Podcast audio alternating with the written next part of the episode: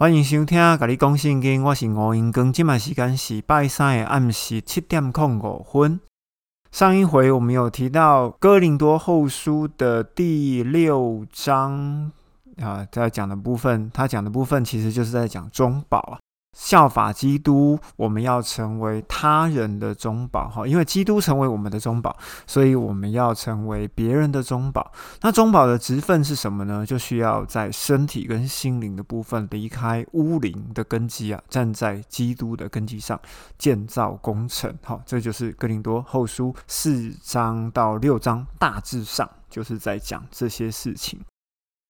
在节目开始之前呢，还是要请大家配合哈，就是要打开节目的资讯栏，因为资讯栏就是我的讲纲。那另外，请你要拿出中文的新一本圣经，以及准备一支笔。好，当你有什么想法或感动的时候，请你就注记在你的圣经上面。有一天你要回来翻这本圣经的时候，这本圣经就可以成为你的帮助。另外一个部分是要请你下载数位的原文查经工具，iOS 是唯读圣经。Enjoy 的系统是新望爱圣经工具。我们有一些字是需要查到很细节的意思哦，所以你必须要有数位的原文查经工具，你才能够来了解保罗的书信里面他原本在讲的东西到底是什么意思哦。因为保罗书信中的意思有一些必须要跟旧约的圣经所引述的经文必须要做对照，所以数位的原文查询工具对我们来讲是非常非常重要的一环。所以不管你之后要不要继续听这个节目，数位的原文查询工具，请你一定要下载。好的，我们就要开始今天的内容，就是在哥林多后书的七章第二节开始，我们一直会讲到九章的十五节。其实哥林多人对保罗是十分有意见的，为什么呢？因为在之前保罗写了哥林多前书哦，或者是有其他的书信，哥林多人对保罗是十分的有意见的哈。那从哪边可以证实呢？哈，从零后的六章十一到十三节，跟七章的二到四节，以及第八节哈，都可以看得到，保罗自认为对哥林多人坦率又宽宏，如同对儿女说话一般哦。那保罗呢，也认为宣教队并没有亏负任何一个人，或损害谁，或者是占谁便宜。保罗所说的，他写的那一封信是哥林多人忧伤哦，啊，因为这边讲的是哥林多后书，所以我们能够推测的，应该就是哥林多前书保罗在哥林多后书的七章八节，他在这边呢，其实又讲了一个关于悔改。以致得救的一个概念哈，大意大概是这样子：保罗曾经后悔那封书信写出去以后，使哥林多人忧伤；而保罗开心的是呢，因为哥林多人依照上帝的意思忧伤也就是说，按照上帝的规则跟上帝的想法，好，跟上帝的规范，好，都可以。因为这样子的忧伤，哈，这样子的懊悔哦，生出没有后悔的悔改。请问什么叫做没有 没有懊悔的悔改？其实，在原文的没有懊悔这个意思呢，是不撤回、不反悔的悔改啊，就好像单行道一样，决定要悔改到底的这种态度，以致得救哈。他的意思应该是这样的，而不是说他故意这边造词哈，啊讲那个很复杂的词令，好，什么叫做没有懊悔的悔改？好，其实是不撤回、不反悔的悔改哈。这个部分你们可以去查原文的数位工具，它是这样解释的。如果是为了世俗而忧愁呢，却招致死亡。呃，我的解释是这样子了哈，你们听看看，世俗的忧愁就是关于一些情感啊、钱啊，或者是其他的部分的忧愁。哈，意思就是不是上帝的忧愁，而是关于一些世俗的事情的忧愁，却招致死亡。可是你真的会死吗？其实我觉得其实并不会哦。而那个死亡的意思，应该是讲与上帝隔绝。为什么？因为我们就知道，在圣经里面就有讲说，你不可以侍奉两个上帝啊，又侍奉马门，又侍奉上帝，对不对？其实我觉得大概意思是这样子。其实死亡的意思也有隔绝的意思，哈。所以后面带着这句话的意思，应该是跟隔绝是有关系的，哈，而不是你真的人真的死掉，哈。为了上帝的意思而忧伤，哦，产生的热情，表明在恶事上的清白。呃，哥林多人到底做了多少的坏事情呢？好，我们就可以翻哥林多前书的指责哈。我在这边有做了八点的归纳啊，我们可以稍微看一下，也就是保罗所说的，他们分党结派，而且论断人，自大自夸，跟轻视，不敢断定教会内的是非，好，也就是说不敢审判呢，好，就是得过且过，就是很软弱这样子，好，不敢确定到底谁是谁非。认为保罗并不是使徒哦，这个部分其实不一定算是他们在行为上或者道德上或者信仰上的问题，好，只是保罗觉得说，你们怎么可以不认为我是使徒呢？大概是这样子。还有，你们不能参加基督的宴席，又参加鬼的宴席，这个部分其实呃，必须要为哥林多人稍微讲一下，因为哥林多这个城市原本就是异教的城市哈，这个其实已经重述过很多次了。那这个异教的城市里面呢，就充满着海神，好波塞顿啊，女神雅典娜，还有一些呃希腊的这些神话。我相信宙斯啦，啊战神啦，好还有药神啊，跟呃生产之神，应该全部都在那边哈。你希腊神话里面讲出来的神，应该都存在着，因为呢，在哥林多的北边一点点，其实就是雅典。保罗曾经在《使徒行传》里面有记载，他在那里曾经有走过一轮呢，发现有很多很多的神在里面。基本上这两个这么接近的城市，基本上他们所拜的神是一模一样的哈。所以说，格林多的信徒他们会认为，上帝只是众神当中其中的一个神，众神当中其中一位。所以他们拜一拜上帝，又去拜一拜雅典娜，拜一拜海神，又去拜一拜战神，哈，他们就到处都拜。所以这边保罗才会讲说，你不能参加基督的宴席，又参加鬼的宴席啊。其实解释应该是要这样子。那接下来呢？啊，保罗还有说，你们只顾自己，不愿意等待，在灵前的十一章。那另外一个呢，就是有些人自以为是属灵的，或是先知。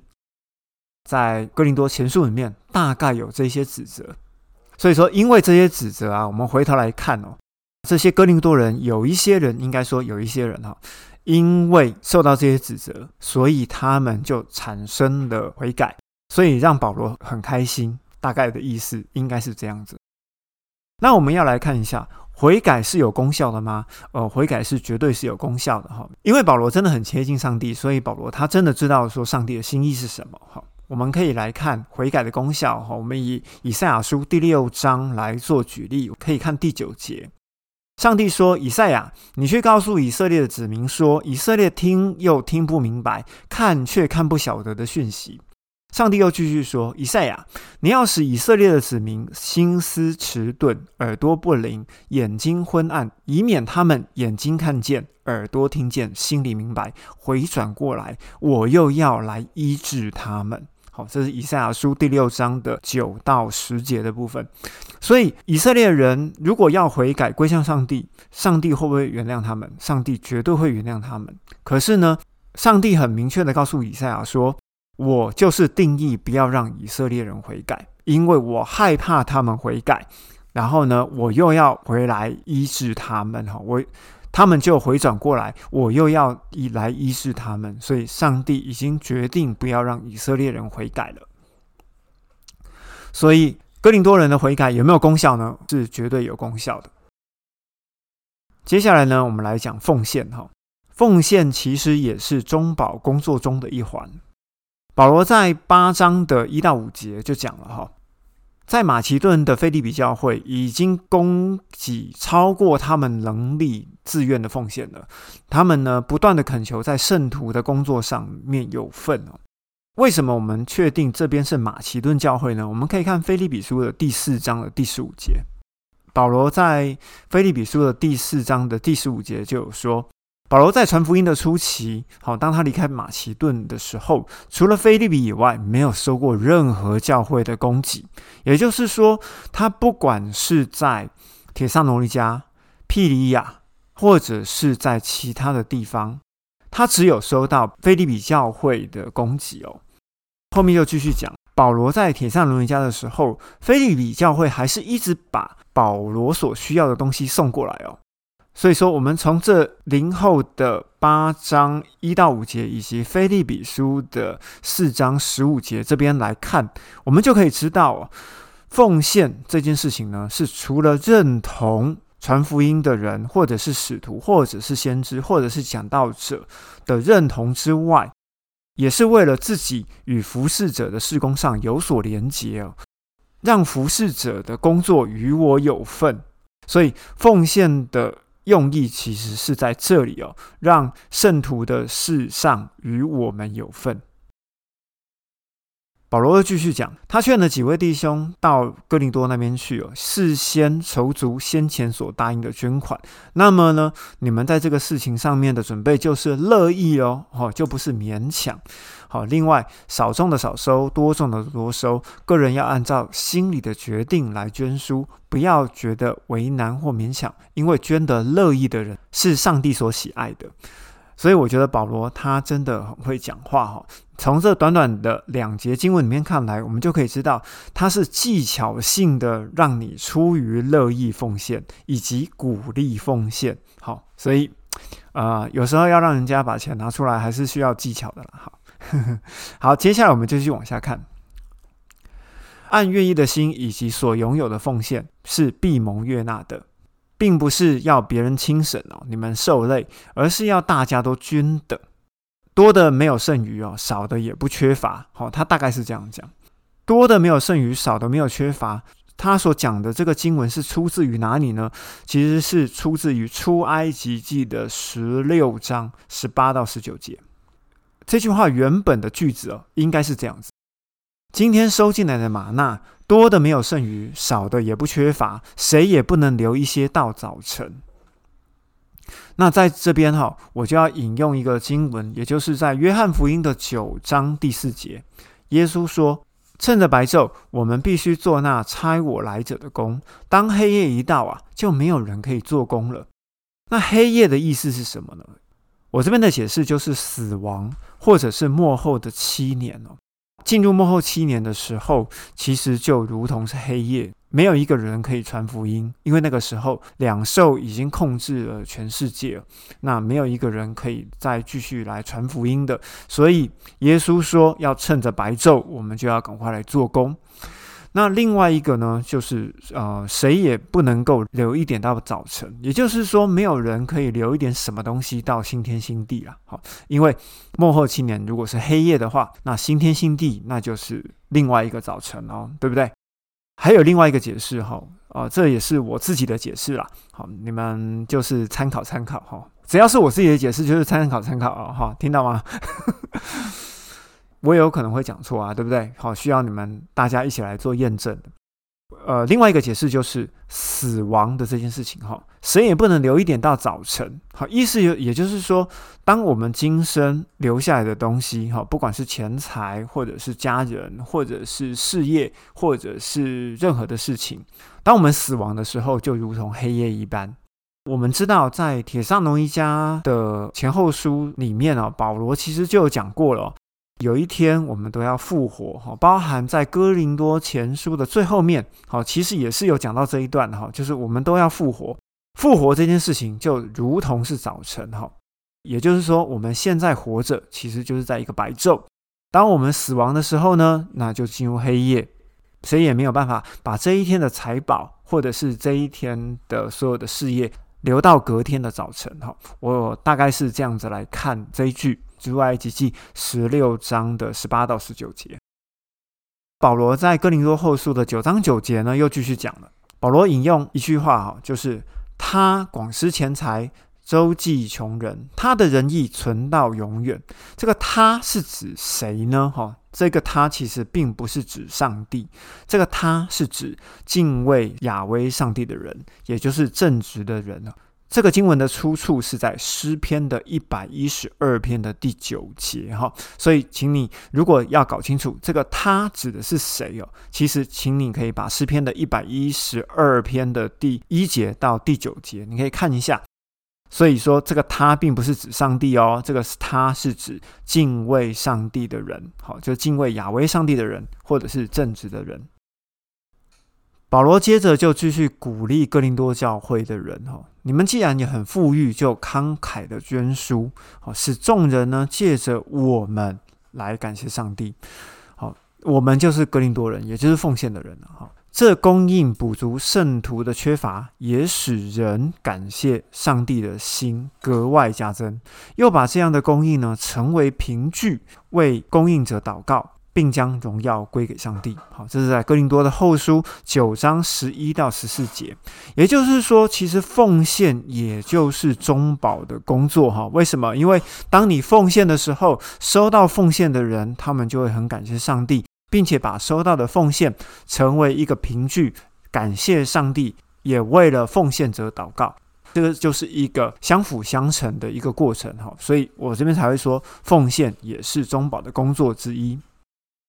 另外一个标题是保罗在任何一条路上，哦，也就是在选择做任何一个事情上面，都要选择一条不让人跌倒的道路。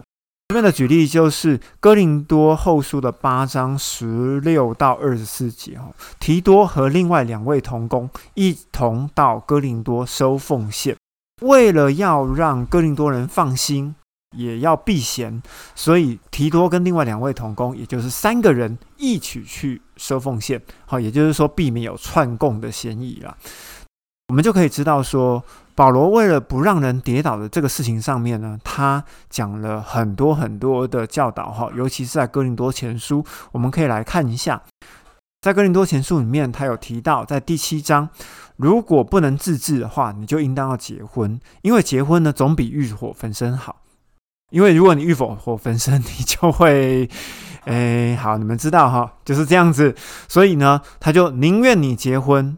你也不要守着独身，但是欲火焚身。好，那另外一个部分在第八章里面讲的，如果食物使我的弟兄跌倒，我就永远都不再吃。好，其实不是吃肉了，哈，是吃祭肉。因为在哥林多前书第八章里面讲的是哦，祭过偶像的食物到底是能吃还是不能吃？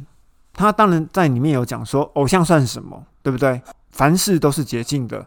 因为在我里面的比这个世界更大嘛，我们为什么要害怕这些肌肉影响到我们里面呢？我们当然理当不害怕才是。但是呢，后面讲什么？后面讲说，如果我使我的弟兄跌倒的话，我就永远都不再吃这个肉。好，其实讲的是肌肉，所以重点是不要让人跌倒。那接下来呢，他在第九章的二十七节，他也有讲。我要限制跟克制自己的身体，也就是克制我自己的行为啦，叫身服我，好，也就是说叫我的身体服我，免得呢我传福音给别人，自己呢反而落选了。落选就是说没有办法成为得胜的那一位。所以说我们必须要很小心。也许我们在所有的程序上面，我们做的事情都是对的，可是呢，我们却让别人跌倒了。我吃这个肉，这个肉根本影响不了我啊，对不对？我为什么不能吃？我可以吃啊。可是呢，如果我让别人跌倒了，我所传出去的福音就失去了效力了。所以保罗在很多事情上面，其实他都是很要求自己不要让别人跌倒。最后一个呢，就是哥林多前书的十章三十三节：我所做的一切，就是要使大家喜悦，不是要求自己的好处，而是要求别人的好处，为了要使。他们得救，哈，为了要使别人得救，为了要使别人得救呢，其实就是为了别人的好处。所以，我们这样做个结论哦，因为上帝的意思而悔改，哈，哥林多人就得救了。另外一个部分就是奉献呢，其实也是中保的工作。还有一个呢，就是保罗非常要求自己，哈，也是间接的要求我们这些成为中保的人。凡事都请大家要选择一条不让人跌倒的路，为什么？因为呢，就是为了要让人得救。不然，如果你让别人跌倒，你所传的也都白费了。如果你觉得这个频道对你有所帮助呢，请你帮我分享出去。我们的播送平台在我们的资讯栏的最后面呢。都有很多的连接，你们可以自己点阅。好，那我们咖喱公信金今天就收到这里喽，咱们下次见，拜拜。